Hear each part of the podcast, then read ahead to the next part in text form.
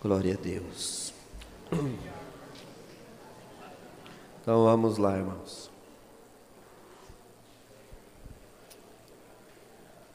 Então vamos falar sobre o mundo. O inimigo da fé. Já expliquei o porquê.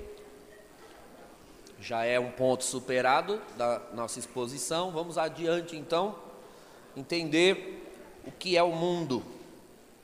Definição mais básica: o mundo é um estilo de vida criado pelo homem em seus pecados. Então, quando eu ajo sozinho, fora de Deus, sem a graça de Deus, eu ajo na carne eu sozinho. Agora, quando toda uma humanidade, quando toda uma sociedade é composta de seres carnais, agindo na sua carne, nós vimos aqui, no texto que nós lemos, no começo, em Atos 4, 27, que uma coisa era Pilatos, outra coisa era Herodes. E uma terceira realidade se fez, para além de Herodes e para além de Pilatos, quando os dois se unem. Pilatos e Herodes unidos tomam uma atitude, uma atitude que é resultado de uma concordância carnal. Herodes despreza Jesus, Pilatos não defende Jesus, se, se omite em relação a Jesus. Então, os dois estão na carne. O ato de um e o ato de outro, os atos de ambos na carne, juntos, dão origem ao que nós chamamos de mundo. Mundo é a concordância dos homens na carne.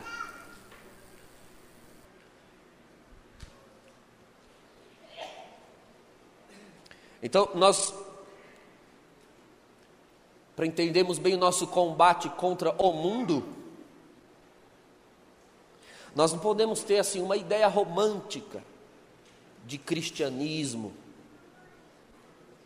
uma ideia que às vezes nós criamos, bucólica, adocicada, de cristianismo. O que é o cristianismo? Ai, cristianismo é que Jesus veio ao mundo para nos amar, ele nos amou, e nós somos amados, e agora a gente ama Jesus, e tudo é amor, e assim, com uma coisa tão colorida a nossa descrição de cristianismo, tão romântica, que na verdade não parece cristianismo, parece o desenho dos ursinhos carinhosos. Ah, assim, cristianismo. Olha, irmãos, põe o seu pé no chão, vá Põe o pé no chão. Cristianismo. Cristianismo não é isso. E nem começou assim. Nem começou assim. Jesus ele entra no mundo perturbando e não perturbou pouco não. Repare, por exemplo, o Antigo Testamento. No Antigo Testamento, Existiam muitas teofanias, muitas manifestações de Deus.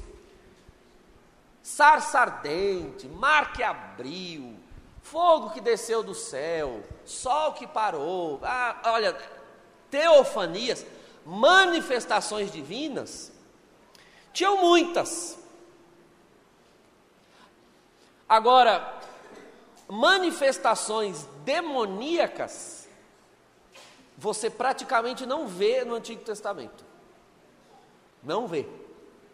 Pode olhar os textos. Você não tem ali possessos. Malemar tem uma menção de Satã no livro de Jó, trocando ideia com Deus. Ah, mas você não tem no Antigo Testamento o número de possessos sendo libertos que você tem no novo. Um evangelho sozinho fala mais de demônio, de ação do mal, do que o Antigo Testamento inteiro. Você nunca reparou isso? Um evangelho sozinho. Ai, o que você quer de nós? Eu sei que você é o santo de Israel. Cala a boca, tira. Ai, ai, o demônio joga nos porcos. É, um monte de demônio em um evangelho. E o Antigo Testamento não aparece um. Agora, teofania tinha, tinha, mas não tinha manifestações demoníacas. Por quê?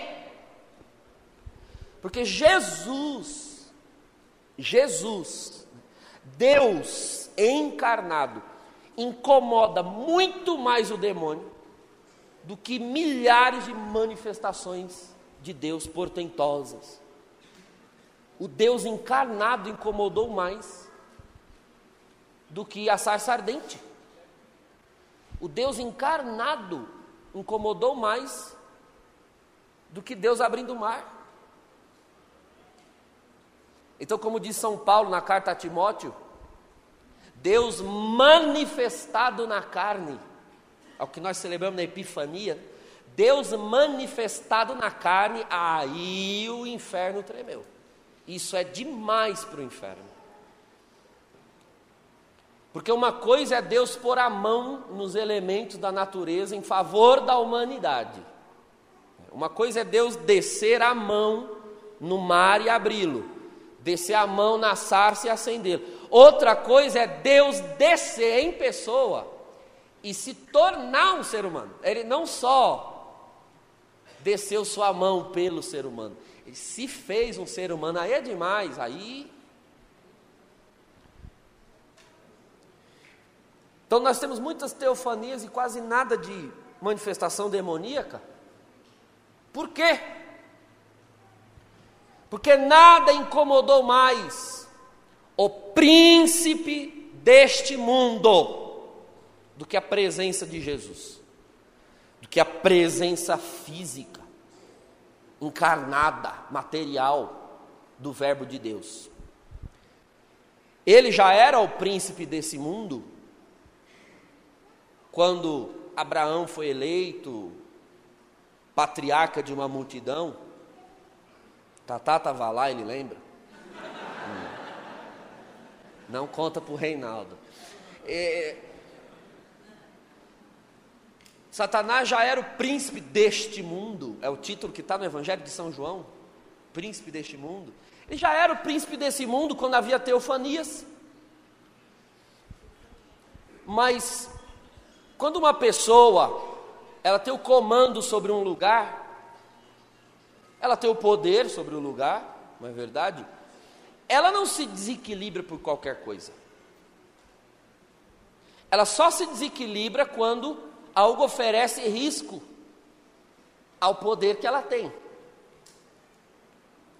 Não é assim? Se você tem uma empresa ou tem um comércio, você tem funcionários, bom, você é a autoridade ali. Você tem o comando sobre os negócios, sobre a gestão das pessoas. Então, um funcionário vai lá, faz uma besteira, você vai lá, corrige, ele faz outra, não, não, não resolve, você vai e manda embora. Não precisa você perder a razão, perder o equilíbrio, bater na mesa, dizer que manda. Você, você só se irrita mesmo para valer quando algo põe em risco o seu poder. Então, quando alguém lhe dá um prejuízo muito grande, quando há um risco de falência, quando você toma um calote. Agora, nada tira mais o comerciante ou o empresário ali do juízo, do prumo, do que alguém abrir uma concorrência do lado dele e uma concorrência mais forte do que a dele. Aí você quer ver o cidadão perder o sono, gritar com a mulher, gritar com os filhos, gritar com força. Aí ele perde totalmente o equilíbrio, porque alguém abriu uma concorrência poderosíssima Aí ele começa a dar as caras, né? Assim, aí ele começa a ser mais agressivo, mais agressivo no, no comércio, começa a dar desconto, ele começa a demonstrar a sua força, ele começa a ser mais aguerrido, porque ele corre risco. O risco faz alguém pôr todas as suas forças para fora, a manifestar todas as suas forças porque manifestar as suas forças é a cartada final. Eu vou com tudo agora, e se agora não der certo, aí lascou. Não sei se você está entendendo a comparação que eu estou fazendo. Deus sempre operou teofanias na humanidade, o diabo quietinho na dele, aquilo nunca ofereceu a ele um risco. Agora, quando Deus se fez homem, ele começou a dar as caras, começaram a aparecer possessos. E por quê? Porque chegou uma concorrência para o diabo, chegou uma concorrência no mundo que ele sabe, o príncipe deste mundo sabe, agora nós estamos ferrados. Ele olhou para os demônios, para a internet dele, a rede, a rede de demônios, e disse: Agora nós estamos ferrados, vamos para cima, toma todo mundo. Aí começou, aí possui um, possui outro, um monte de demônio. Concorrência. Ele já era o príncipe desse mundo, ele não precisava dar tanto as caras assim. Nunca se ouviu falar tanto em exorcismo, em combate contra o mal, como na era cristã. Nenhuma religião falou tanto disso, nenhum judaísmo falava tanto disso. Porque é interessante a um inimigo que ele esteja, como é o, o, o empresário, ele fica no seu escritório, comandando as coisas dali, ele só vai descer e pôr a mão na massa se realmente toda força for absolutamente indispensável. Ele vai, desce, põe a mão na massa, vamos eu mesmo pôr a mão nisso daqui, porque a concorrência está grande e nós precisamos ir para cima. Jesus é a grande ameaça ao príncipe desse mundo, a ponto de a mera encarnação do Verbo ter obrigado espontaneamente o demônio a dar as caras. O príncipe deste mundo se sentiu abalado, ameaçado com a vinda de Jesus. Então, o príncipe desse mundo, com a vinda de Jesus, acirra, aumenta a sua fúria e ele começa a ser ainda mais percebido. A presença de Jesus, a irrupção, né, a aparição do Verbo na história, na história humana, na comunidade humana, isso atormenta o demônio. Além disso, irmãos, a postura de Jesus, os atos de Jesus, aquilo que prega o Senhor Jesus, o que sai dos lábios do Senhor Jesus e o poder manifestado no Senhor Jesus começa a afrontar todo um sistema criado pelo demônio, que é o mundo, um sistema de pecado. A definição que nós demos agora de mundo, um estilo de vida. Jesus traz um novo estilo de vida e começa a criar no poder do Espírito um novo sistema de vida, no qual o próprio Deus é atuante, é participante, é muito diferente do Antigo Testamento. No Antigo Testamento, Deus legisla um novo estilo de vida, legisla por meio de Moisés, ele dá aos homens para que os homens vivam. Então, a lei, a lei mosaica é um estilo de vida, é um sistema humano, é um sistema humano dado por Deus aos homens, para que os homens vivam. Deus não está sujeito àquilo. Entende? Deus não está ali no deserto se vendo obrigado a não matar junto com os homens a não adulterar junto com os homens. Deus está acima daquele sistema. Agora não. Diz a, a, palavra de Deus em Gálatas capítulo 4: ele nasce, nasce de mulher, sujeito à lei. O que é esse sujeito à lei? O Deus que legislou agora desceu para ele mesmo viver aquilo, aquele sistema. Então agora, irmãos, nós estamos num sistema de vida, num estilo de vida, no qual Deus vive esse estilo conosco e nos faz viver com Ele, esse estilo. Isso é uma afronta para o diabo, porque até então o diabo achava mesmo que havia uma espécie de luta entre iguais. Deus lá no céu, comandando, e o demônio aqui na terra tentando, e aí quem conquistar melhor leva vantagem. Ah, o, o, o esquema dualista, maniqueísta. Deus desce, se faz homem, e fica evidente ao demônio de que Deus opera algo que ele não é capaz de operar. O demônio ele pode possuir corpos, mas ele não pode adquirir um corpo para si. Deus adquire um corpo para si. Diz a carta aos Hebreus. E eu disse: Pai, dá-me um corpo. E Deus agora tem um corpo. Ele não possui o corpo de alguém. Ele adquire um corpo para si a partir do corpo da Virgem Maria e se encarna. Isso o diabo não pode fazer. O diabo pode possuir, mas não pode se encarnar. Ele pode sugerir, ele pode tentar, mas ele não pode falar como um homem aos homens. Ele não pode operar como um homem em meio aos homens, para servir de exemplo demoníaco a eles. Deus desce, e a presença de Jesus, Jesus falando, Jesus andando, Jesus agindo, Jesus pregando, é uma ameaça ao sistema que o diabo criou. Por quê? Porque Jesus começa a seduzir pessoas, e essas pessoas começam a abandonar, a rejeitar o sistema que o diabo criou, o mundo.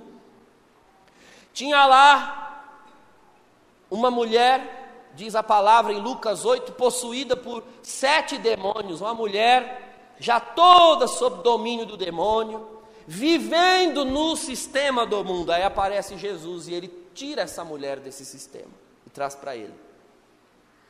Tinha lá um outro homem que era corrupto, ladrão, cobrava os impostos e superfaturava esses impostos. Jesus aparece na casa dele em Jericó e diz: Desce daí, hoje eu vou comer na tua casa. Entra na vida desse homem e Jesus tira esse homem de um sistema de pecado que era a corrupção em que ele vivia. O diabo começa a perceber que, na medida em que Jesus aparece na vida de seres humanos, esses seres humanos vão retirando as suas forças, que estavam até então empenhadas no mundo, e eles começam a empregar suas forças no sistema de vida, no estilo de vida inaugurado por Jesus. Quando é, vou usar novamente a comparação anterior. Se uma concorrência é aberta do lado da empresa, isso já é um risco. Agora, você quer terminar de começar a irritar, irritar mesmo o empresário, que já está irritado, com sangue nos olhos, é a concorrência ao lado conseguir fazer tal oferta de trabalho melhor, que os empregados começam a pedir as contas daqui para ir trabalhar lá, do lado. Quem era leal a essa empresa simplesmente vai ser leal a outra. Ah, eu não sei se você já viu isso. No Brasil está difícil, né? Mas agarra um emprego enquanto tem. Mas você consegue imaginar se aparece alguém lhe fazendo proposta melhor? Bom, seu patrão tenta então aumentar o seu salário, tentar te segurar lá a todo custo, e aí vem o outro e faz uma proposta ainda maior. As pessoas brigando por mão de obra. Isso começou a acontecer. Chega Jesus e abre uma concorrência aberta ao mundo. E as pessoas começam a deixar o mundo, veja, deixar o mundo sem sair da terra, né? Então, o mundo é uma coisa, a terra é outra. Eu continuo aqui, neste mundo criado por Deus, mas eu já não dou adesão ao sistema de vida que os homens criaram, que eles achavam que era o melhor de ser vivido. Então eu, porque eu era carnal, era uma pessoa como aquela mulher que na casa de Simão, o fariseu, se joga aos pés dele. Era uma mulher carnal, era dada à prostituição. Diz o Evangelho que ela era conhecida como pecadora na cidade. Era uma mulher carnal, estimulada no seu adultério, na sua prostituição, estimulada física e carnalmente ao pecado e pela ganância, por causa do dinheiro que aquilo lhe trazia. Até o momento em que ela vai aos pés de Jesus. Naquele momento, o mundo, mundo de prostituição, o mundo de ambição, perde uma mulher, porque ela vem para Jesus. Então o que começa a acontecer? Jesus começa a tirar o pecado do mundo. De que maneira? Tirando pessoas dele. O pecado está em mim, o pecado está em você. Cristo tira o pecado do mundo, tirando pessoas do mundo e trazendo para Ele. Então, quando eu dou a minha vida para Jesus, o mundo perdeu mais um homem carnal, mais uma pessoa carnal. Por isso o diabo das caras, por isso começa a, a, a irromper a criatividade do demônio, por conta da concorrência do Cristo. Então, esse sistema que é o mundo, criado por São João, ele basicamente tem uma estrutura de três grandes vícios. Então vamos entender do que o mundo é feito. Do que o mundo é feito. Não estou, repito, falando do mundo criado por Deus, não estou falando de árvore, não estou falando de mar, não estou falando de oceano, não é esse mundo aqui. O mundo que diz São João é o sistema de vida criado pelos homens no seu pecado. Isso é o mundo. É um sistema de pecado, modo pecaminoso de viver. Por isso Jesus diz: O mundo vos odeia, né? o mundo vos odeia. Como assim o mundo? O mar me odeia, a terra me odeia, as montanhas me odeiam. Não, esse mundo é inanimado. O mundo que nos odeia são todos os seres humanos em concordância de pecado. Quando eu me retiro daquilo, sei se você já passou por isso, ir para uma empresa concorrente, aí os seus colegas de trabalho da outra ficam meio assim com você, né? Porque você foi para outra empresa. Seu chefe, então, anterior, nem quer olhar na sua cara. Se ele puder te ferrar, ele te ferra. Porque você foi para a concorrência. Então, isso é o mundo. Vamos ver do que, que o mundo é feito. Está escrito na palavra, 1 João capítulo 2. 1 João capítulo 2.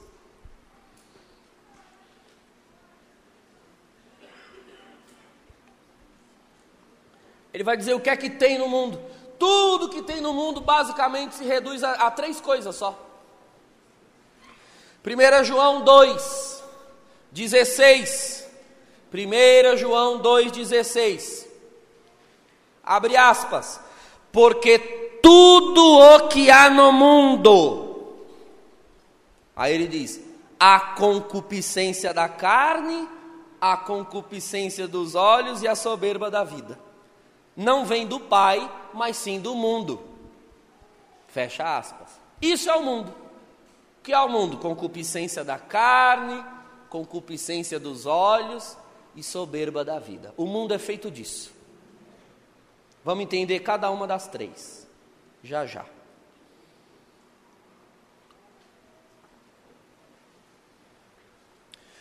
Eu dizia na primeira parte que tudo que é movido é movido por algo. Ora, o mundo, o mundo de pecado, o mundo em que nós estamos, e que é o mesmo mundo de onde nós fomos tirados e estamos a fim de tirar a gente de lá. É isso que Jesus está esperando. Nós não estamos num projeto missionário? Anunciar com coragem, até o primeiro inimigo da nossa salvação e, por consequência, é inimigo nosso também o mundo. Parto aqui do princípio você quer tirar gente de lá. Você saiu do mundo, luta contra ele e quer arrancar mais gente de lá. O cão tá puto com você. Que ele quer tirar a gente, você está querendo tirar a gente da empresa dele, do empreendimento dele, o empreendimento que ele está construindo desde a origem do mundo. Então ele contratou os primeiros gerentes, Adão e Eva, com uma lábia muito boa e começou a colocar, e engordar os recursos humanos dele. Recursos humanos dele. E a raiva maior que ele tem de mim, de você, é que a gente nem pediu de emissão, a gente simplesmente abandonou o trabalho e não quisemos receber nada dele. Não quero direitos do diabo, ele que engula tudo que é dele. Porque a proposta que nos foi feita é receber cem vezes mais daquele que nos tirou de lá. Cem vezes mais está escrito. Aquele que deixar tudo, tudo no mundo, por causa de mim, vai receber cem vezes mais e no final a vida eterna. A gente abandona o trabalho, tranquilo, nem pede as contas. Nós nem fomos no RH, só se você foi. Eu não fui. Eu trabalhei um dia no mundo e no outro dia eu simplesmente não voltei e nunca mais fui. Abandono de trabalho. Ah, aí você quer ver um patrão ficar puto? É o camarada deixar lá o posto dele assim, ó. Nem pediu as contas, nem ficou de aviso prévio, nada, nada, nada, nada. Foi assim comigo, será que foi assim com você? Você deixou ele irritado. Eu abandonei o meu lugar no mundo, fique com ele. Eu não quis mais. Eu era um bom funcionário no mundo. Um bom funcionário. Funcionário é uma outra palavra que nós damos para operário. A palavra diz os operários das trevas. Nós éramos operários das trevas. Nós estávamos a serviço do Senhor deste mundo, do príncipe deste mundo. Ora, todo príncipe tem um reino. Um reino. Então, este mundo que jaz no maligno, esse mundo que nos odeia, é o reino dele.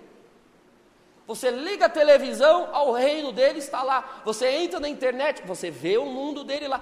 Aliás, tem operários dele morando talvez na sua casa, que estão na sua parentela. Pessoas totalmente mundanas pessoas totalmente carnais.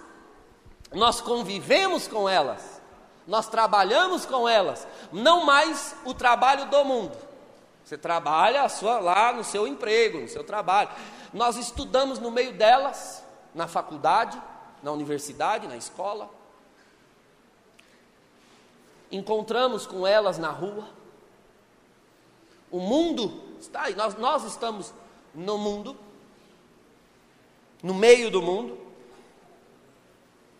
E o mundo é movido por essas três forças carnais, nas quais os homens são solidários, eu disse no começo. Para a concupiscência da carne, ah, aí a gente se junta. Para a concupiscência da carne, a gente se junta. Para a concupiscência dos olhos, a gente se junta. Para a soberba da vida, a gente se junta. O mundo é assim. Você nunca vê uma pessoa carnal agindo sozinha.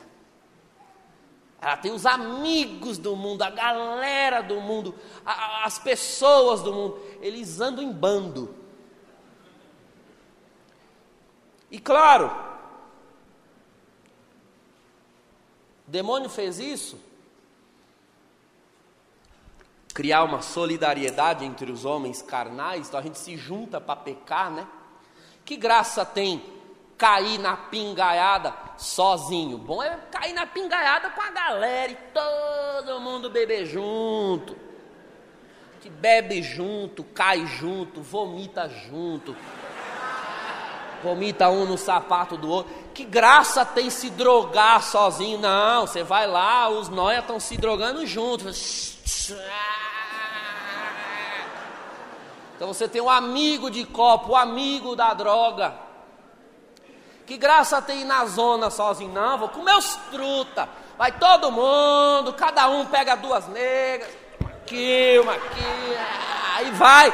Que é pra gente, que é pra gente se incentivar mutuamente.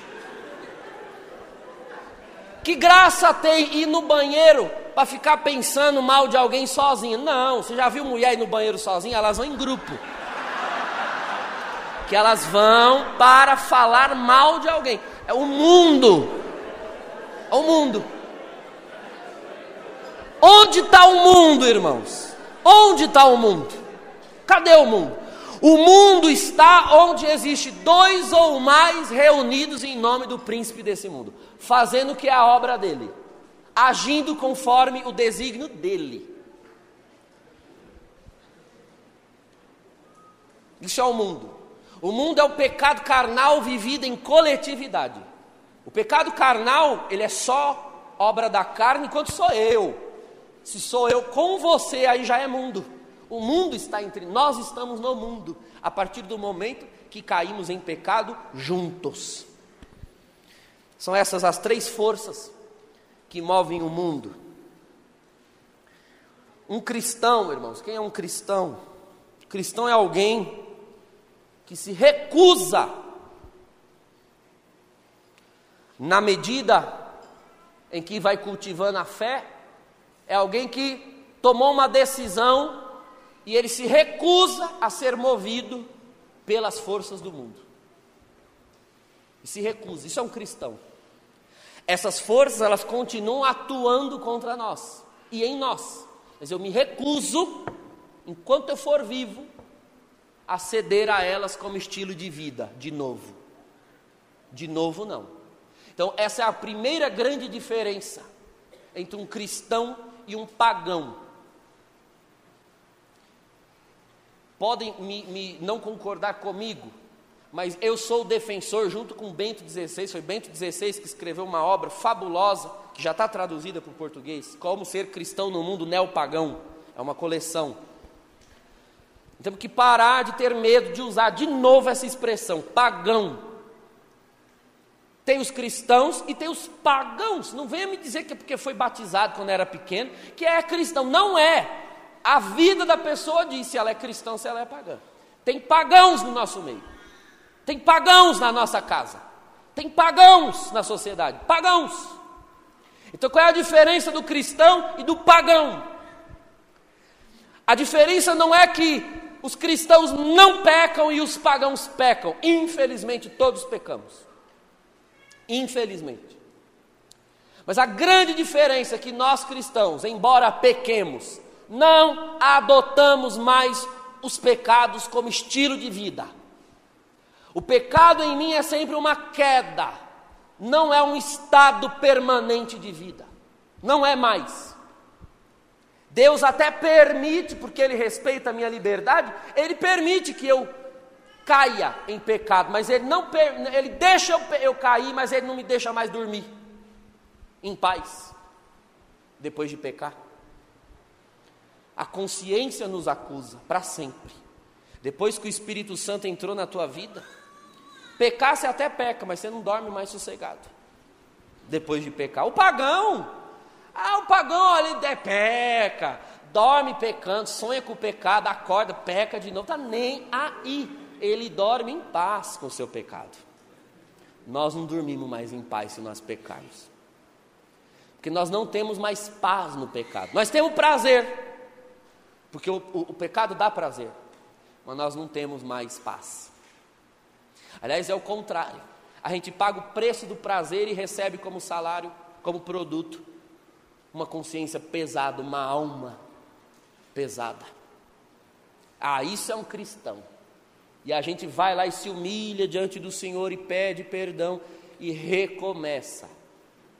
Quantas vezes for preciso, quantas vezes for preciso, sem desistir. O mundo não faz isso. O mundo não, o mundo está na lama e quer provar para todos, inclusive para nós cristãos, que o melhor lugar para se estar é a lama. Nós não. A gente até enfia de vez em quando o pé na lama, mas sai correndo para lavar o pé. A gente não se conforma de ficar na lama. A lama não é o nosso lugar. E não venha me dizer que é o melhor lugar para estar. Aí o pagão diz: Ah, mas o seu pé é sujo de lama. Eu vou lavar essa merda, eu vou lavar. Mas eu não fico mais, não dá mais. Não venha me dizer que é o melhor lugar. Não venha, não é mais. Entendeu a diferença? Não adotamos mais o pecado como estilo de vida, não dá. Atos de pecado nós temos, mas estilo de vida não dá mais. Aquele estilo, aquele modo de viver, não dá mais. Então, isso é o cristão, alguém que ele ainda sofre a influência dessas três forças, a concupiscência da carne, a concupiscência dos olhos, a soberba da vida, mas ele se aplicou a lutar contra as três o resto da vida. Isso é um cristão. Vou lutar, vou lutar contra essas forças, exercendo influência sobre mim, e inclusive vou atrás de que outros também queiram lutar junto comigo contra essas forças. É meio frustrante do ponto de vista humano, porque nós vamos lutar até o fim contra essas forças e não vamos vencer nunca. Você acha mesmo, olha aqui para mim, você acha mesmo que vai, você vai encontrar um dia, um dia nesse, nessa vida, que antes de morrer, antes de morrer, você vai encontrar um dia que você vai olhar para si mesmo e dizer: ah, venci, já não tenho mais nenhuma tentação, nem da carne, nem dos olhos, nem nenhuma soberba da vida. Consegui, vivinho da Silva, só se você tiver em coma profundo numa UTI. profundo. Quantas pessoas não abandonam a fé, porque elas não entenderam que elas foram chamadas a uma vida de luta. Uma vida de luta. E que a vitória não está nesse mundo. Elas não entenderam. Então ela cansou de lutar. Ela achou mesmo que ela ia lutar, lutar, lutar. E aqui mesmo, já nessa terra, ela ia ter um dia que ela ia ter vencido já. Então o camarada saiu da pinga, aí lutou, lutou um ano, lutou dois, lutou três, aí virou pregador, saía dando testemunho, bah, bah, bah, aí um dia ele cai na cachaça de novo, aí ele se recupera, se ergue, volta a dar testemunho nos grupos de oração, aí cai de novo. Aí chegou a hora, pô, não adianta lutar, eu continuo com vontade de beber, Quer saber de uma coisa? Vou cair na cachaça de volta. E cai e vai. Ele não entendeu. Ele não entendeu. Alguém não avisou ele? Quem foi que pregou para esse homem, no retiro dele, que não avisou ele que ele foi chamado para lutar até o fim?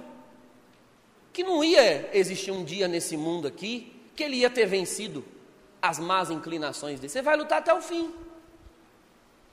Quando eu atendo os jovens né, que lutam contra é, pecados, contra a castidade.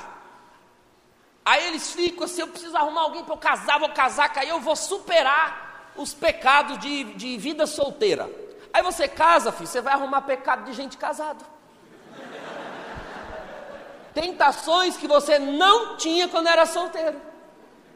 Então você quer deixar a vida solteira para vencer certas tentações, mas você, você se casa e você vai ter tentações que você não tinha quando era solteiro. Aí a pessoa pensa, bom, mas quando eu ficar velho, aí certas tentações eu vou vencer. Só que aí você velho, você vai ter tentação de velho.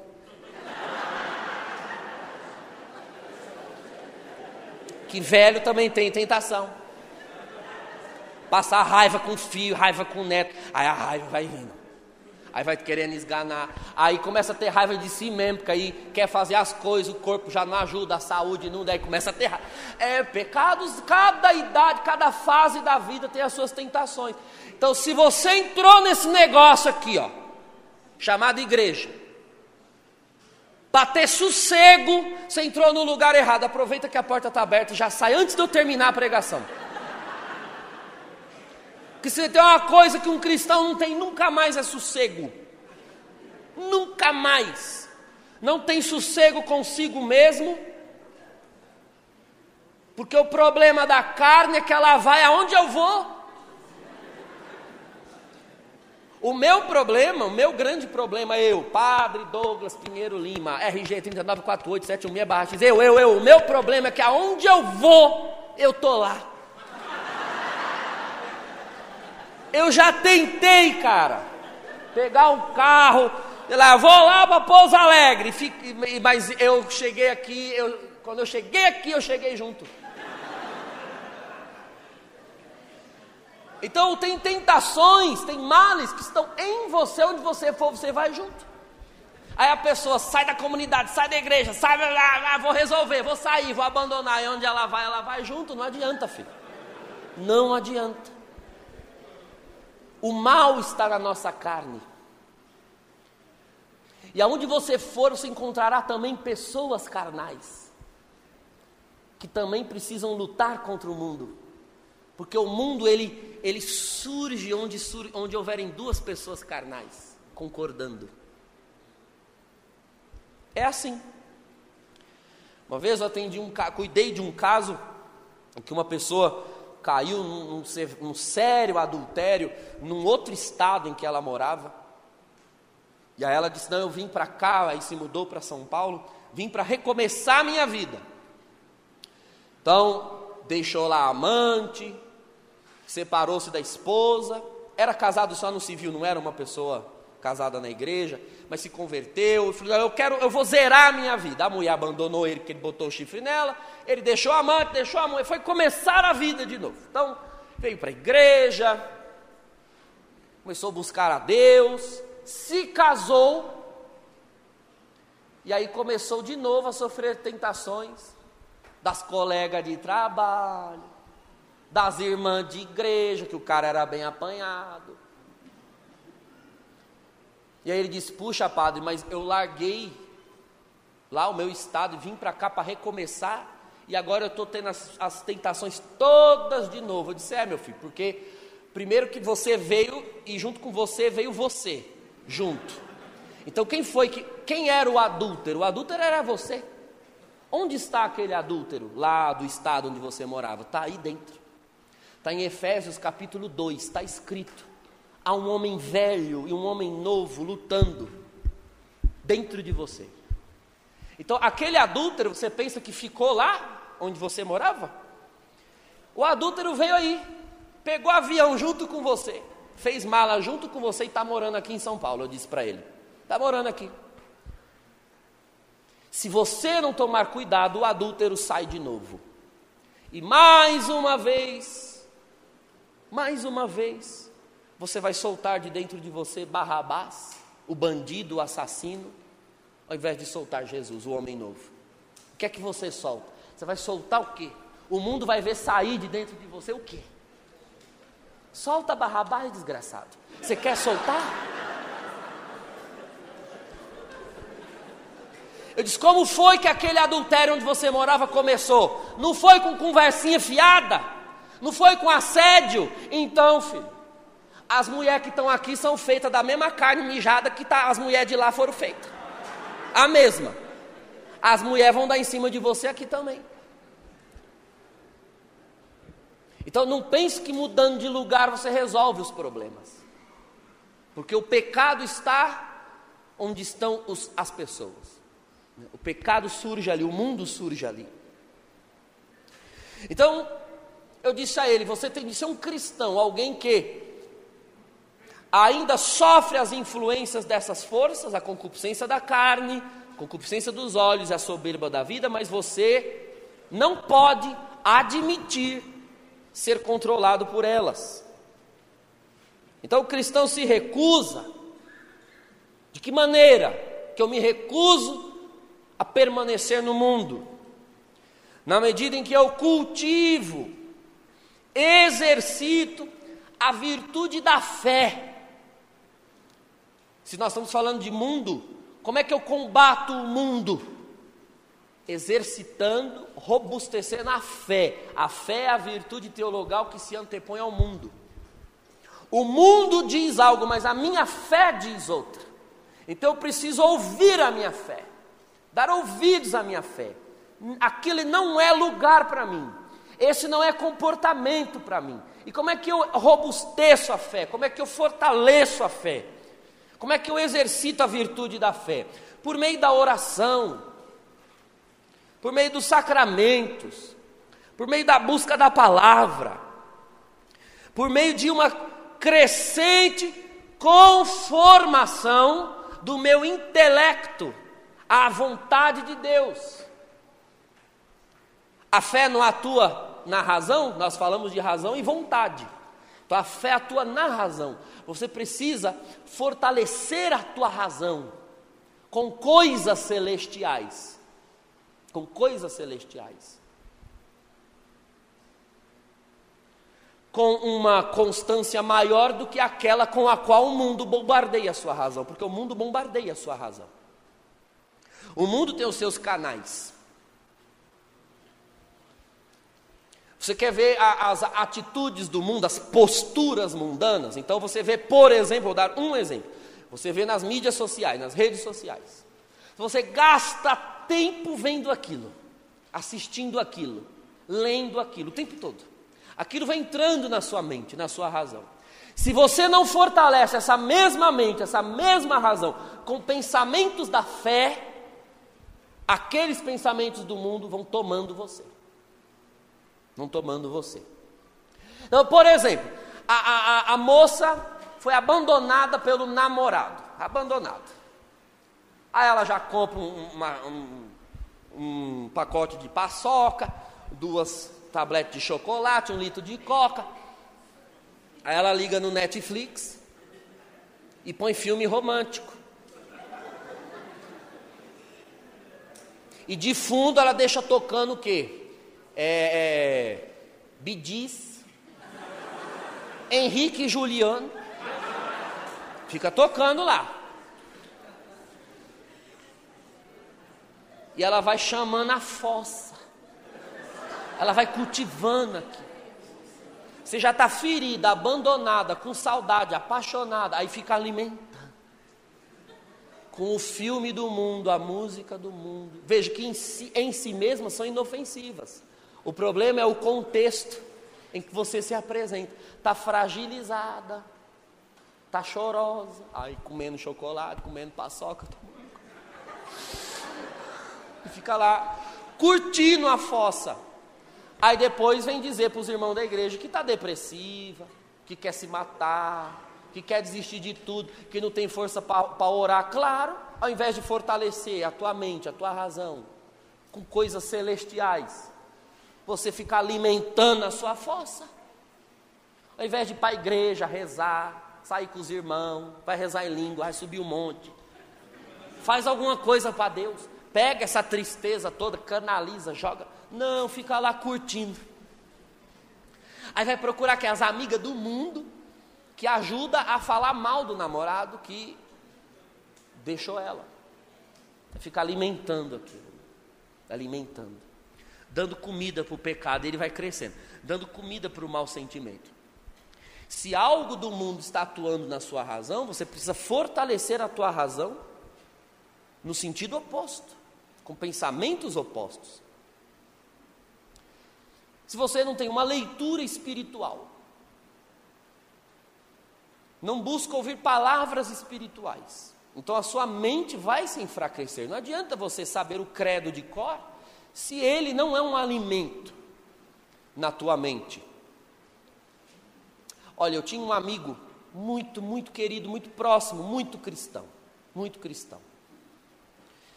E logo ele fez o doutorado dele em História, na USP, passou num concurso, um concurso que foi nacional, mais de 100 doutores concorreram a, a duas vagas na Unicamp, Universidade em, em São Paulo, e ele passou em segundo lugar. Tinha quatro vagas. Em, de 100, ele passou em segundo. Um homem intelectualíssimo. E aí foi dar aulas. Começou a dar aulas, aulas de história. Aulas de história. Então ele nutria a alma, a razão dele com aquelas leituras. Aquelas leituras. Só aquela literatura. E a, a, palavra de Deus foi ocupando cada vez menos espaço, a vida de oração cada vez menos espaço. Em pouquíssimo tempo ele já não tinha mais fé cristã. Era um caro servo de Deus, mas ele se deixou absorver por aquelas literaturas. Então hoje já não vai à igreja, já não serve a Deus, deixou a profissão, deixou a carreira tomar todo o espaço da vida dele. O mundo absorveu. Ele virou um delinquente, um bandido? Não. Aí é que está. O mundo não é simplesmente virar um bandido, um delinquente, um assassino. Tem pessoas boas e que, justamente porque são boas, acham que não estão no mundo, mas estão.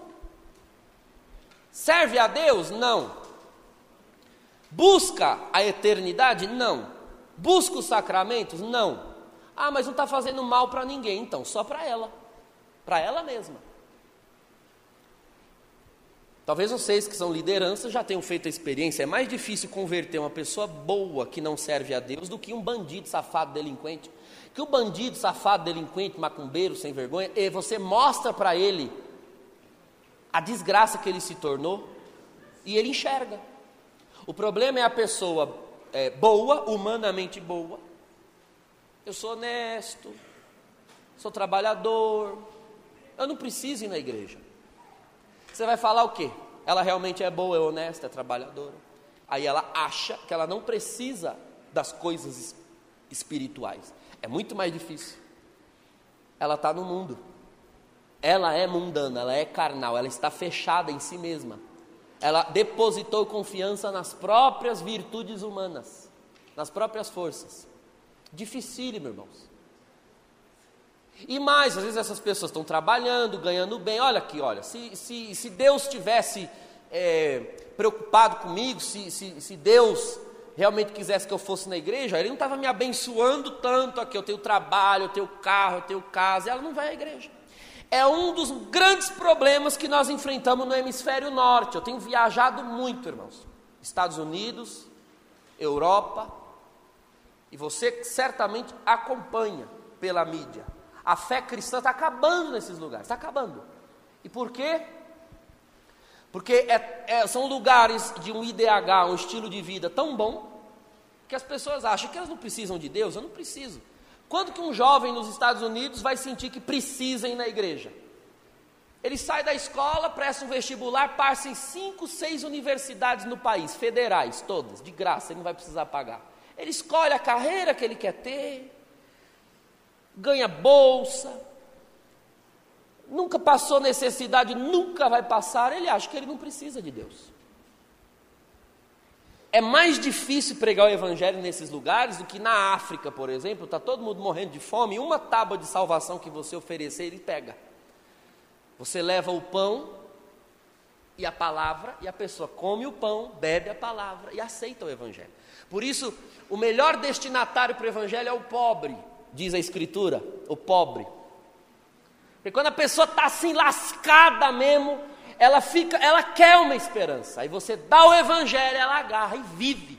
É uma beleza pregar para o pobre, numa favela, na periferia, com a pessoa lascada. Agora, tenta pregar num condomínio de luxo, tenta, tenta, mas o evangelho genuíno. Meu sonho, eu ainda vou fazer isso.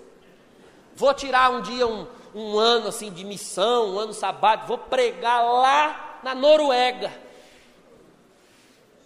onde ninguém quer saber de cristianismo, porque tudo vai muito bem, obrigado. É difícil. Como que você vai trazer essas pessoas para o Evangelho, se elas acham que não precisam? Porque tudo vai muito bem, muito bem. Pregar nos Estados Unidos, sabe quanto que é o salário mínimo dos Estados Unidos? Equivale a 3 mil reais, o salário mínimo. Equivale, né?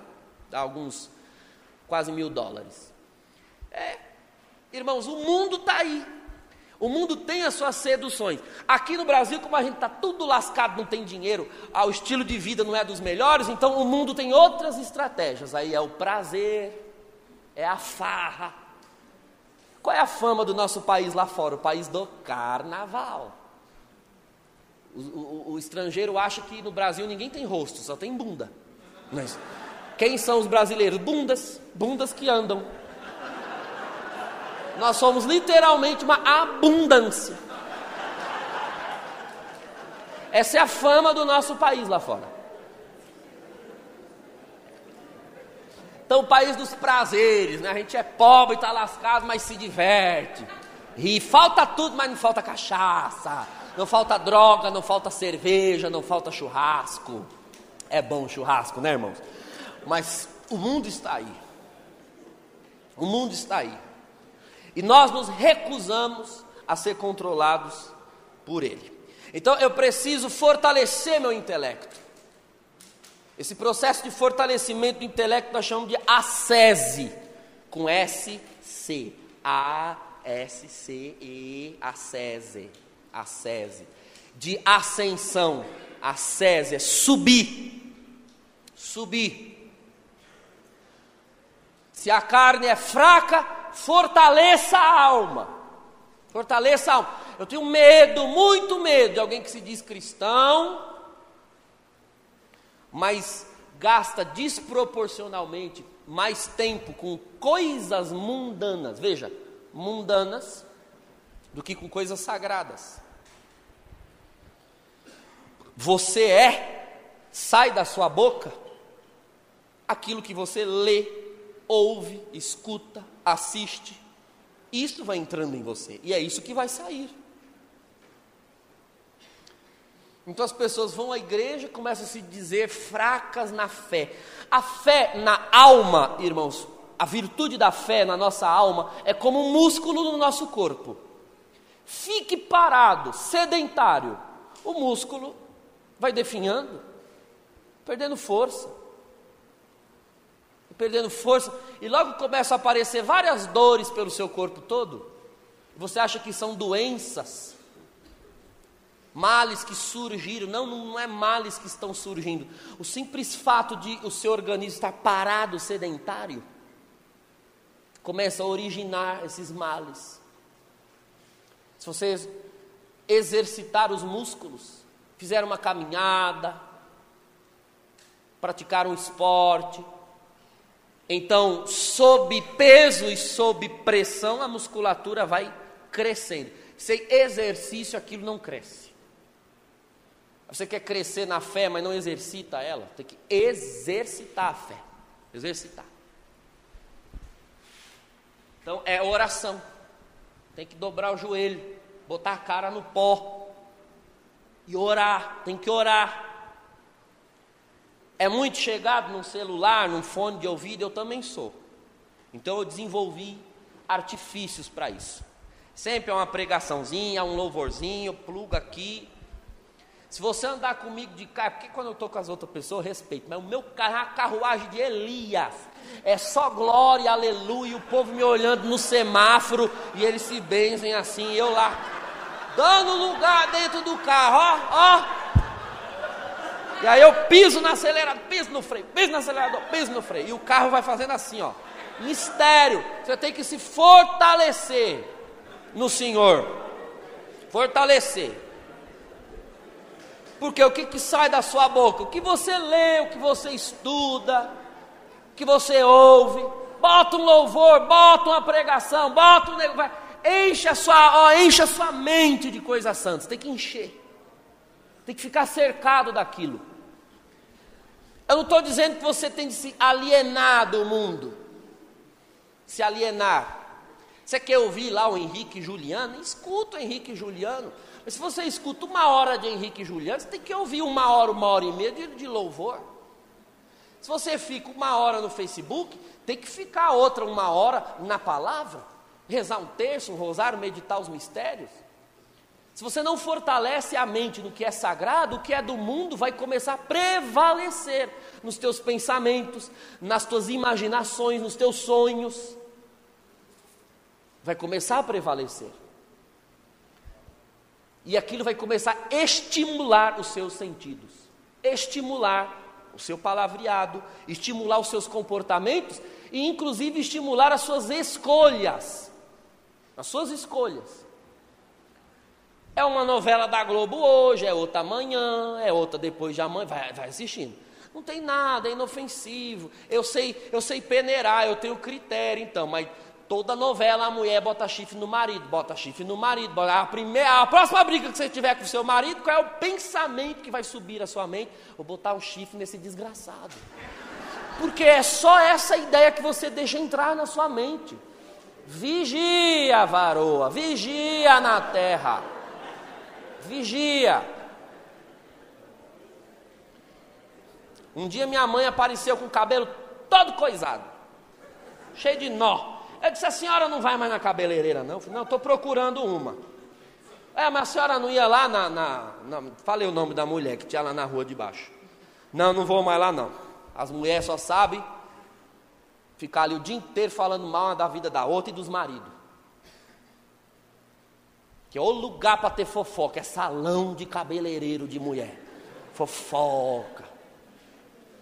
E não é só mulher, que agora tem os viados. Aí eles ficam ali e é uma fofocaiada, aqueles viadinhos. É mesmo? Fica, tá uma negação. Aí minha mãe disse: Não, prefiro meu cabelo todo cheio de nó e a minha alma fora daquilo ali, preservada. Eu não tenho nada para falar com aquelas mulheres, elas querem falar do mal, mal dos maridos. Eu não vou ficar caçando coisas para falar mal do seu pai. Tem umas coisas que eu queria falar. Só que eu não posso ficar falando, porque falando do defeito do outro, eu vou envenenando o outro dentro de mim. Eu, for, eu reforço um sentimento contra o meu irmão. Quando eu falo mal dele, eu vou reforçando. Então ele já me causou um mal, está aqui. Agora, se eu fico falando daquele mal com o outro, eu estou alimentando, estou nutrindo o sentimento. Aí quando eu vejo o irmão, já estava com raiva dele. Eu alimentei o vício, do mau pensamento, aí eu quero matar ele quando eu encontrar. Não vai ter perdão nunca, não vai ter reconciliação nunca. Por quê? Porque a gente constrói mundo no meio de nós. Mundo. Ao invés de deixar aparecer o reino. A gente deixa o demônio mandar com os seus pensamentos, com os seus princípios, porque ele é o príncipe desse mundo, ao invés de deixar Jesus prevalecer.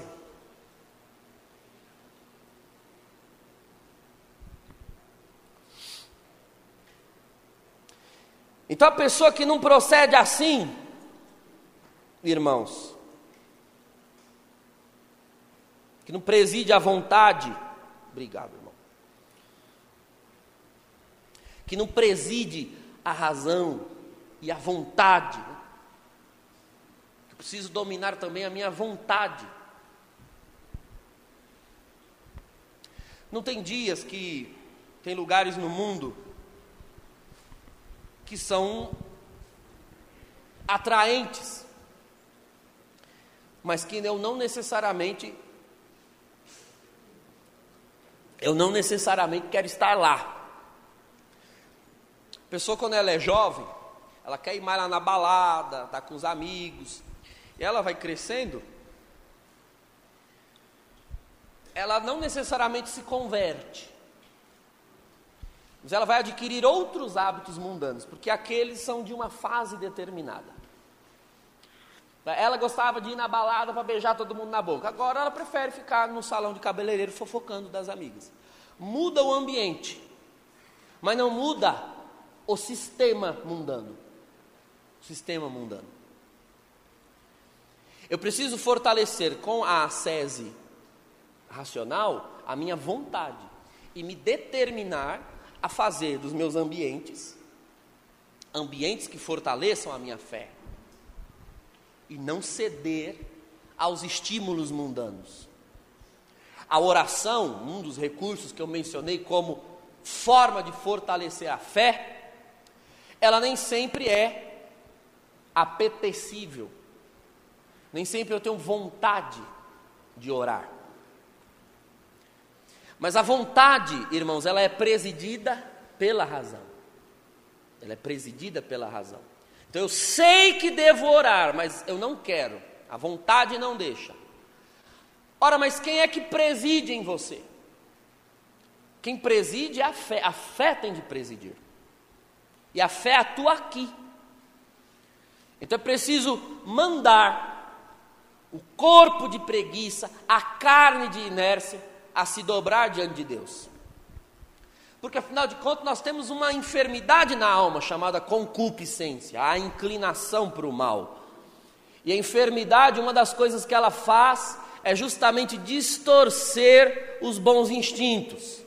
Por exemplo, comer é algo que nos dá prazer.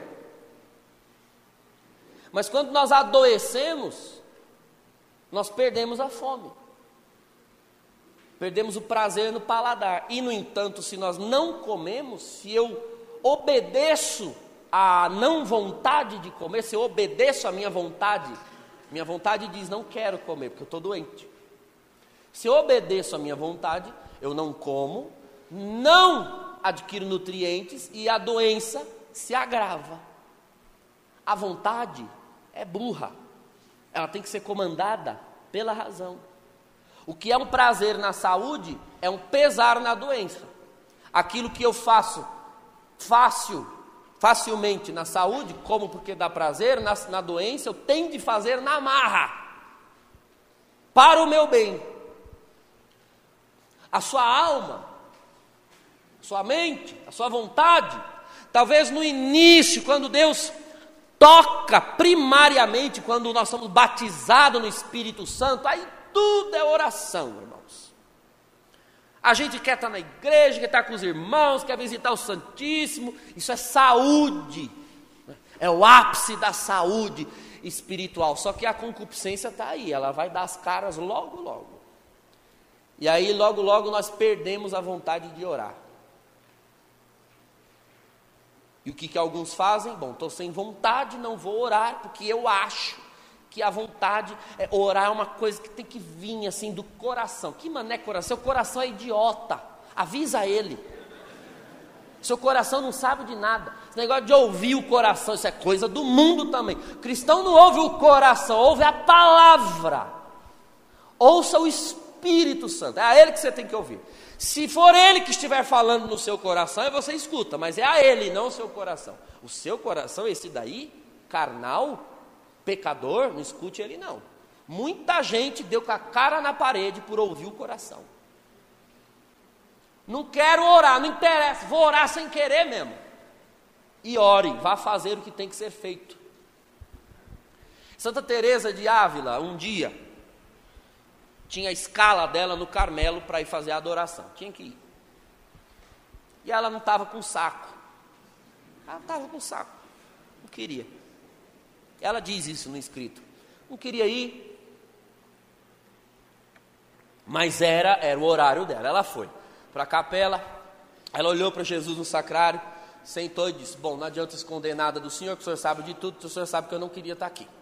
Mas eu tenho que estar aqui porque é o meu horário. Então, para eu poder ficar aqui, o Senhor não se incomoda, mas eu vou é, contar os tijolos, os tijolos da parede. E ela ficou o horário todo de adoração dela contando os tijolos da parede. Passou isso daí. Aí deu horário, tocou o sino para trocar a irmã. Ela, graças a Deus, saiu da capela. Ela não queria estar na capela. Não adianta você enganar. Você quer enganar quem? Você quer enganar. A mim você pode enganar, você você pode. A Deus você não engana. Tem dia que você vai e você não quer estar lá. Tem dia que eu vou na missa, a missa é de corpo presente. O meu corpo está lá, mas a minha alma É a verdadeira missa de corpo presente. Não quero estar lá. Eu queria estar em outro lugar. Por exemplo, missa sete e meia da manhã na paróquia. A maioria dos domingos eu queria estar dormindo. A maioria. Eu vou enganar? Vou enganar Deus? Ele sabe. Antes de eu acordar, ele já estava acordado. Ele não dorme, diz a palavra.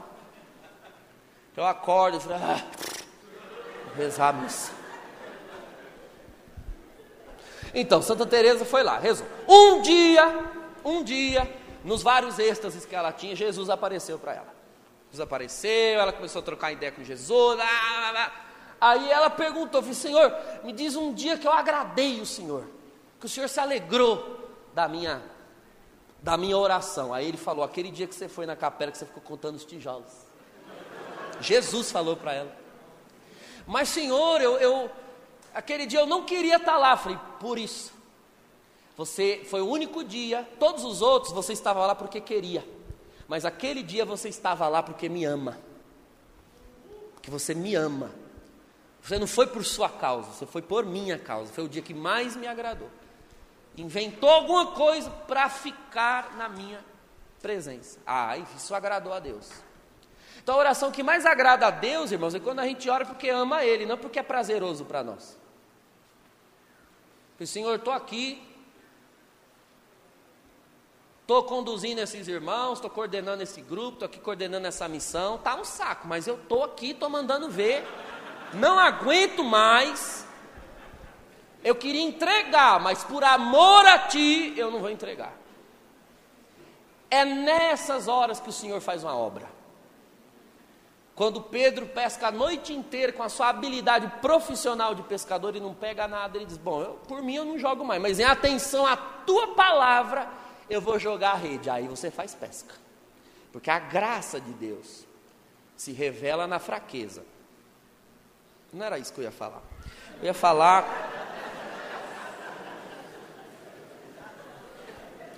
Se eu não determino, se eu não determino a minha vontade, se eu não determino as minhas forças no que é espiritual, então eu, que sou um ser humano e que preciso ser movido por algo, porque tudo que se move é movido por algo, é preciso que eu saiba de uma coisa: se eu não me fizer mover pelo Espírito Santo, deixando que Ele presida a minha razão pela fé, e as minhas vontades pela esperança e pela caridade, se você não der a Ele o controle para que Ele te presida, você dá a Ele o controle na oração, nos sacramentos, na palavra, você vai dando controle a Ele. Está dando controle. Se você não der, você vai continuar sendo movido. Pode ter certeza, mas já não será pelo Espírito Santo.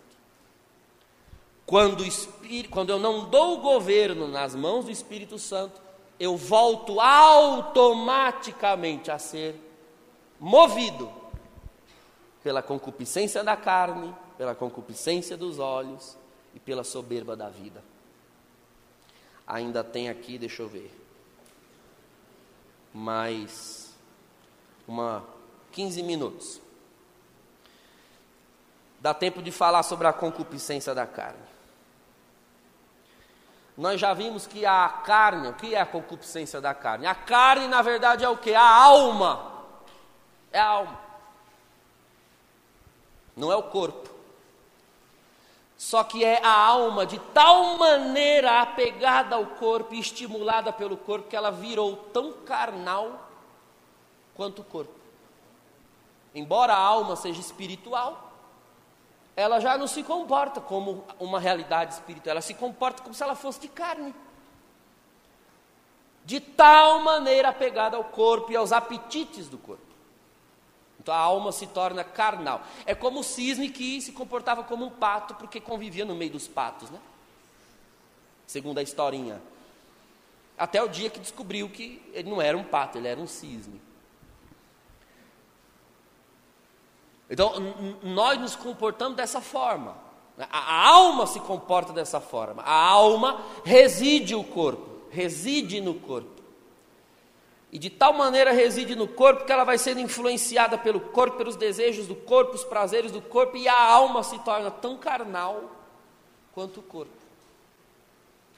Então, a carne é isso, a alma influenciada pelos prazeres do corpo. Então, essa alma ela começa a mover a pessoa rumo à satisfação sensorial, satisfação dos sentidos.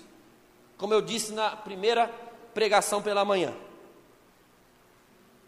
A alma começa a desejar, junto com o corpo, o prazer sensorial imediato. A luxúria, que vai levar a pessoa ao sexo desregrado, à fornicação, à prostituição, ao homossexualismo, à masturbação, ao adultério. Mas eu não tenho só o apetite sexual, tenho outros. Tenho o apetite apetecível, a gula. Então é a gula que vai levar a pessoa à bebedeira, ao uso de drogas, A glutoneria. O que é a pessoa glutona? A pessoa que ela, ela vive em função dos prazeres do alimento. O ser humano é um dos únicos animais na obra criada capaz de se destruir com o alimento. Eu usava muitos animais como comparação nas minhas pregações. Falei, gente, será que eu estou falando alguma besteira? Eu vou adotar uma cachorra, adotei. E agora eu observo toda a minha teologia nela. Arrumei uma cadela lá. O nome dela é Gorda. A gorda, minha cachorra, gente, ela come, quando ela está cheia, ela para de comer. Para de comer. O ser humano é o único animal que já cheio não para. Não para. E a gente gosta de comer o que faz mal. Que o que faz mal é que é bom. Aí, ó. Faz mal que é bom. Nós somos capazes de nos destruir pela boca. Nós somos capazes. Há quem prefira a morte física do que educar o paladar no alimento. Então, glutoneria. Mas nós temos outros prazeres. A inércia também causa prazer. Então, são os, os três primeiros apetites da carne: a luxúria, a gula e a preguiça. O excesso do sono. O excesso do sono. Vou dormir, vou dormir mais, vou dormir mais um pouquinho. Ai, acho que eu vou dormir. Ah, não tem nada para fazer, vou dormir. E vai dormindo. Tem pessoas que, olha, a vida vai embora e ela não viu a vida passar porque ela estava dormindo. Todos nós, viu, irmão, se não vigiarmos. Eu comecei a reparar que eu tinha um monte de sonhos, de projetos, de coisas, as coisas não aconteciam. Senhor, consigo fazer as coisas. Eu queria escrever um artigo, queria dar uma palestra, queria gravar um negócio. Aí o Senhor falou: acorda mais cedo, larga a mão de ser preguiçoso. Você não acorda cedo. Senhor, eu não gosto de acordar cedo, então vai dormir mais tarde. Fica acordado, vai fazer o que tem que fazer. Eu preferi ficar acordado até mais tarde. Mas que eu tinha que abrir mão de alguma coisa, eu tinha. Esse é um dos grandes, é, é, essa é a chave da vitória trazida pelo Cristo. Não tem nenhuma vitória na vida humana que venha sem sacrifício, sem cruz, nenhuma. Nenhuma. Toda vitória vem com sacrifício, com renúncia. Depois que eu comecei a dar aula em faculdade, eu comecei a reparar isso nos alunos. Os alunos vinham com dúvidas, queriam saber as coisas. Professor, explica isso. Eu explicava, eu dizia: olha, tem um livro que fala melhor sobre isso, esse aqui. Esse aqui, aquele lá, olha, leia sobre isso. Aí eu ia perguntar: então você leu o livro que indiquei? Ah, não. Então, como você quer saber se você não lê? A pessoa quer saber, mas ela não quer aprender. Aí eu fui trabalhar numa paróquia que os alunos viam lá, eu viajando nos Estados Unidos, pregando lá fora. Ai, padre, o senhor podia ensinar inglês para a gente? Não, não ensino. Não vou ensinar. Vocês são um bando, é uma geração mole que nós estamos agora. Dá vontade de chutar esses moleques de hoje. Eu estou com um grupo de acólitos lá que eu estou acompanhando de perto. Não querem, não querem, não querem porque é chato. É chato, é chato ficar sentado lendo. É chato ficar escrevendo é chato. Então ninguém mais está disposto ao sacrifício, à sese. Quer saber o inglês, mas não quer sentar em fila da bunda na cadeira e estudar o inglês. Você quer saber como? Vai deitar em cima de um dicionário. E o inglês, olha, era o meu sonho.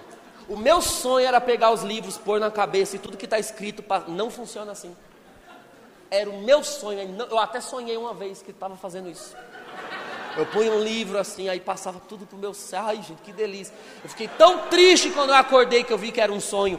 Então, mas não funciona assim. Não funciona assim. Não adianta ficar admirando os grandes pregadores se você não vai estudar a palavra, não vai dobrar o joelho, não vai se empenhar para que Deus te dê a unção para pregar. Não adianta. Ah, eu queria ser igual. Não, você pode ser melhor, irmão. Você pode ser melhor. Se você largar a mão de ser preguiçoso, lerdo, inerte e se empenhar na obra. Quando você se empenhar, aí Deus vai fazer grandes coisas. Sacrifício. Sacrifício. Ninguém mais quer levar um não, ninguém mais quer ser humilhado, ninguém mais quer é, ser rejeitado. Tudo a gente quer um reforço positivo. É a geração galinha pintadinha. A pessoa ela é estimulada de fora para dentro por tudo aquilo que vê. Então a televisão, é, é, é, a geração é assim, isso é um mecanismo da mente. Eles crescem sendo estimulados. Então a, eu estou na frente de um objeto e ele tem que falar comigo sozinho. O vídeo, a TV, a coisa. Se eu pegar um objeto como esse, que ele não fala comigo, ele não me estimula, aí eu não consigo sequer entender o que está aqui. É o, é o analfabetismo funcional que me desculpe, tem prejudicado a obra. Porque as pessoas pegam a palavra e não entendem. Pegam o catecismo da igreja e não entendem. Irmão, nós temos que correr atrás. Temos que correr atrás. O mundo se empenha nas suas estratégias. O mundo se empenha na sua iniquidade. Tem intelectuais alimentando as ideias do mundo. E a igreja, o reino vai se expandir quando eu, ofere, quando eu ofertar a minha mente, o meu entendimento, os meus sentimentos, eu ofertar a palavra, eu ofertar o reino de Deus e eu começar a minar as estruturas do mundo. O mundo tem argumentos, o mundo sabe fazer a oferta, o mundo sabe passar a lábia.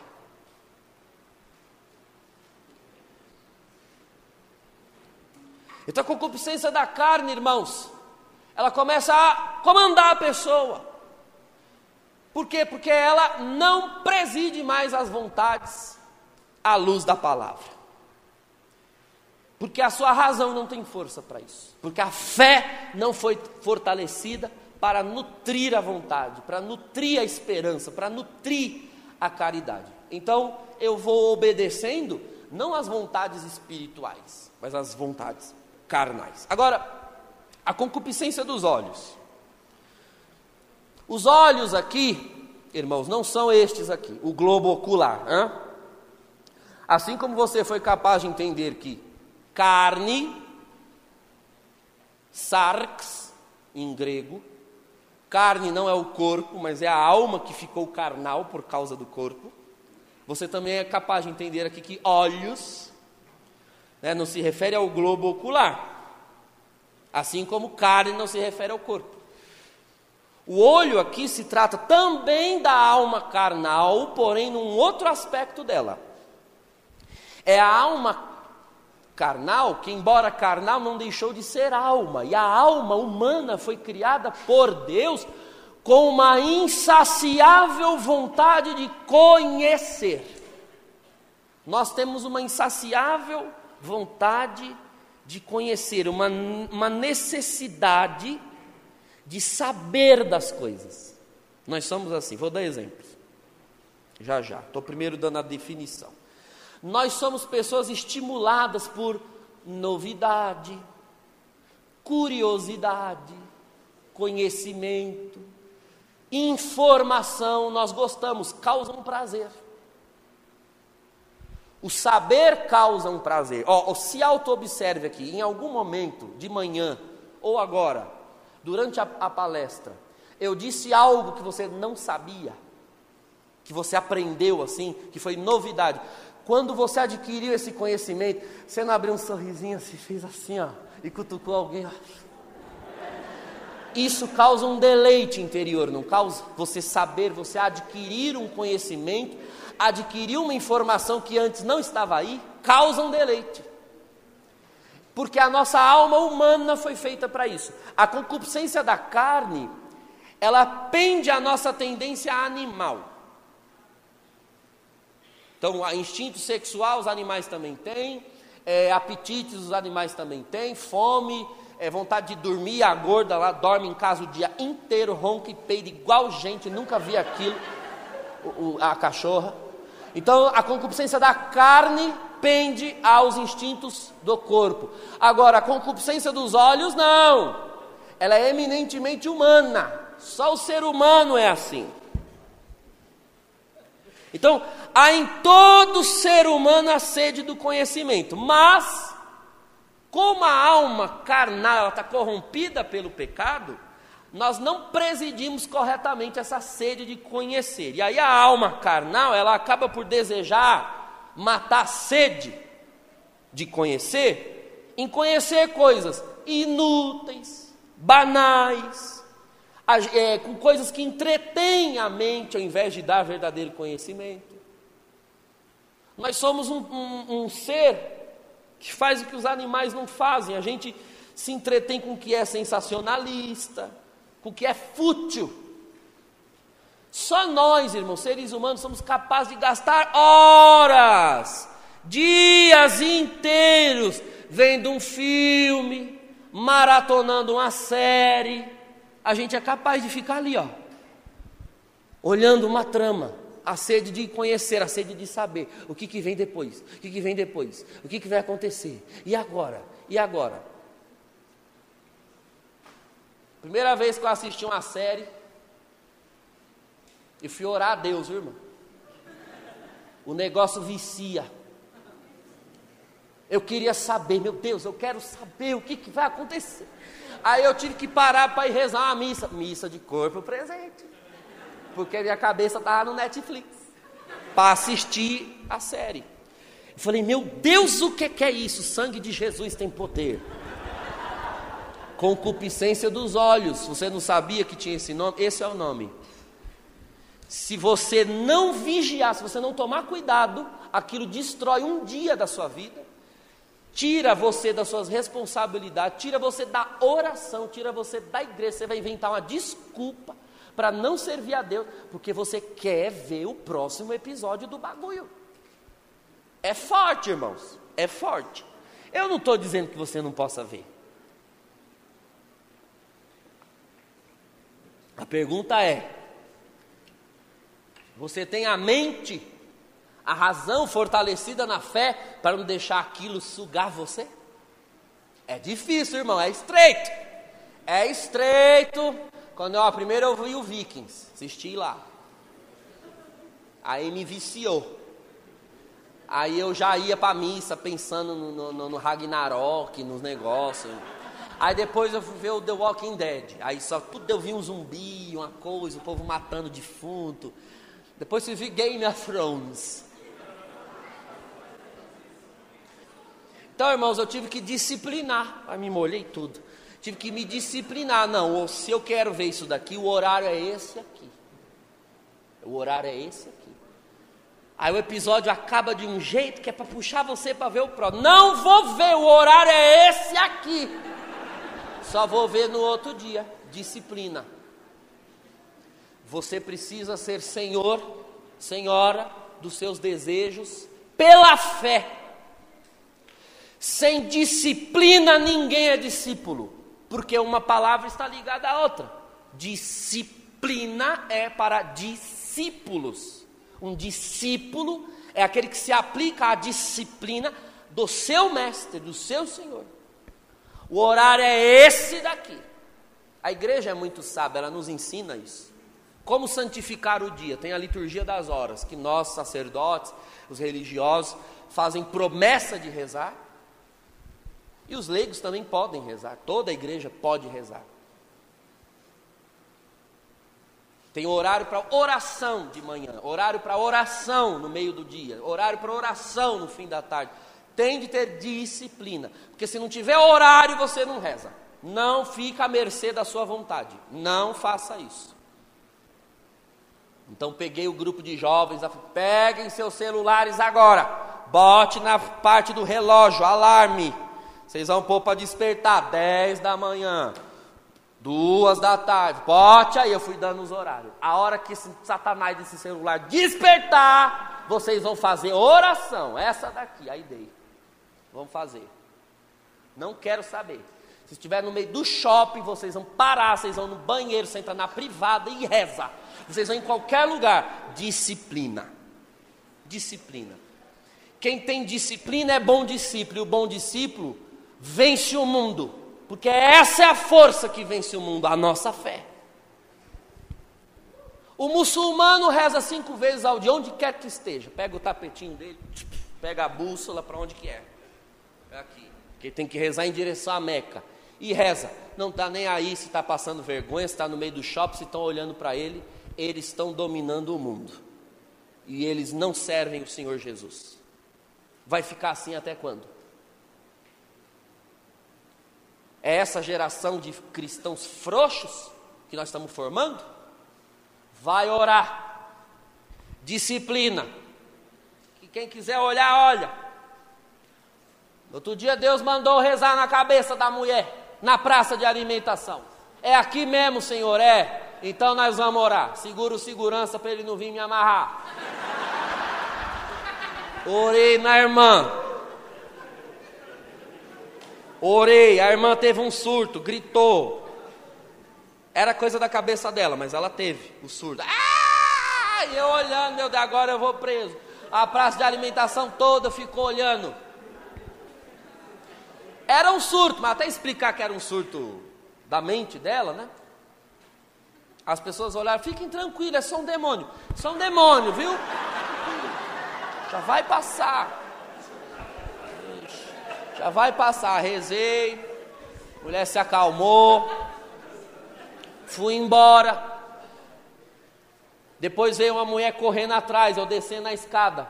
Viu, vi o senhor rezando por aquela. O senhor pode fazer uma oração por mim também? Ah, irmãos. Esse dia um padre da diocese botou uma cadeira ah, no meio do calçadão de Osasco, um dos lugares mais movimentados que tem. O calçado botou a cadeira, uma gradezinha de confissão, botou a túnica, estola roxa e botou lá confissão e ficou sentado no meio do calçadão para atender confissão. E vinha gente confessar. Depois os irmãos lá em Carapicuíba, uma das cidades da nossa diocese, tem um calçadão lá também. Armaram a tenda, Ministério de Oração por Cura e Libertação. E botaram a placa: oração gratuita, venha receber. Estava lá, promoção, receba uma oração, ganhe um terço. Botaram lá. Fez fila, irmão, no calçadão, no meio da rua. Sabe por quê? Porque o mundo, para as coisas que são deles, eles têm estratégia. Eles têm.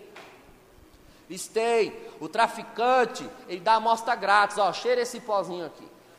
Quando ele desperta o vício, aí ele, ele ganha um cliente. Os filhos das trevas são mais astutos que os da luz. Vamos largar a mão de ser trouxa?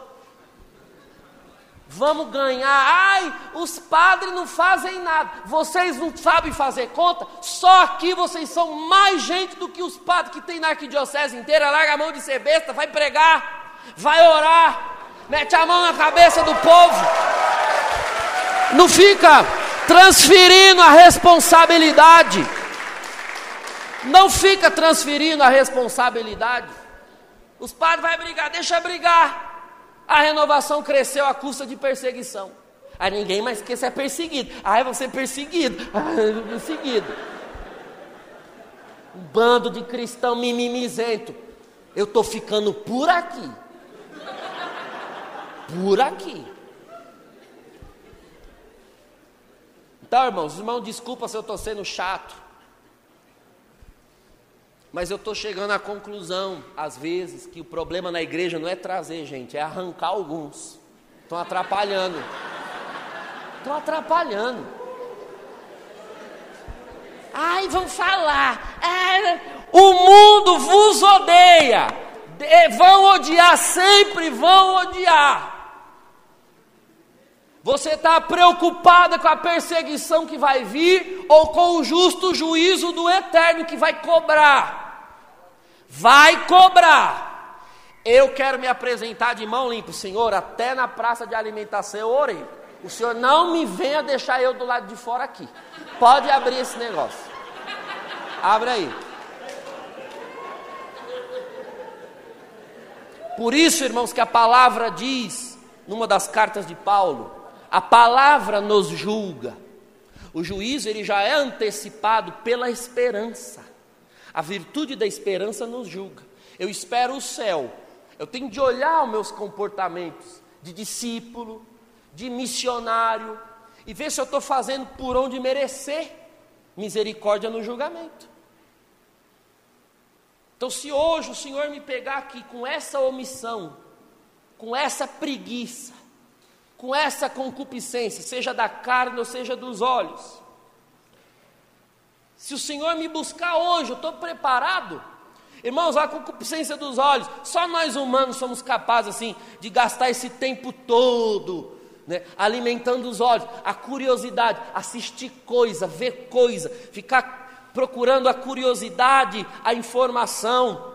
Só nós somos capazes de ficar horas, dias, construindo uma autoimagem ali exagerada, distorcida na rede social, no Facebook, no Instagram, gasta horas tirando foto, tirando selfie, edita um negócio, corta o um negócio, passa um data um, um negócio lá, Photoshop, para ficar mais gostosa, para ficar mais bonito, tira as espinhas, tudo mentira. A pessoa gasta todo um esforço para construir uma autoimagem para que os olhos dos outros sejam alimentados. E ela mesma se autoalimenta com o que ela vê dela. Ela prefere ver a foto que ela criou dela no Instagram do que se olhar no espelho, porque é insuportável. Concupiscência dos olhos. Só nós seres humanos somos capazes de ficar assim, bisbilhotando visualmente os corpos alheios. A pornografia, ela estimula a concupiscência da carne, mas ela é uma concupiscência dos olhos.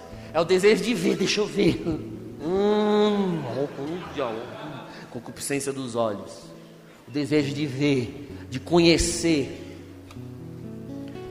as vidas alheias e ficar lá gastando tempo em reality show, a fazenda, Big Brother, concupiscência dos olhos. Bom, à noite nós vamos ver a soberba da vida e falar um pouco sobre a natureza do nosso combate. E amanhã nós vamos para o demônio. Estudar o demônio. Vamos ficar de pé, irmãos. Vamos orar a Deus.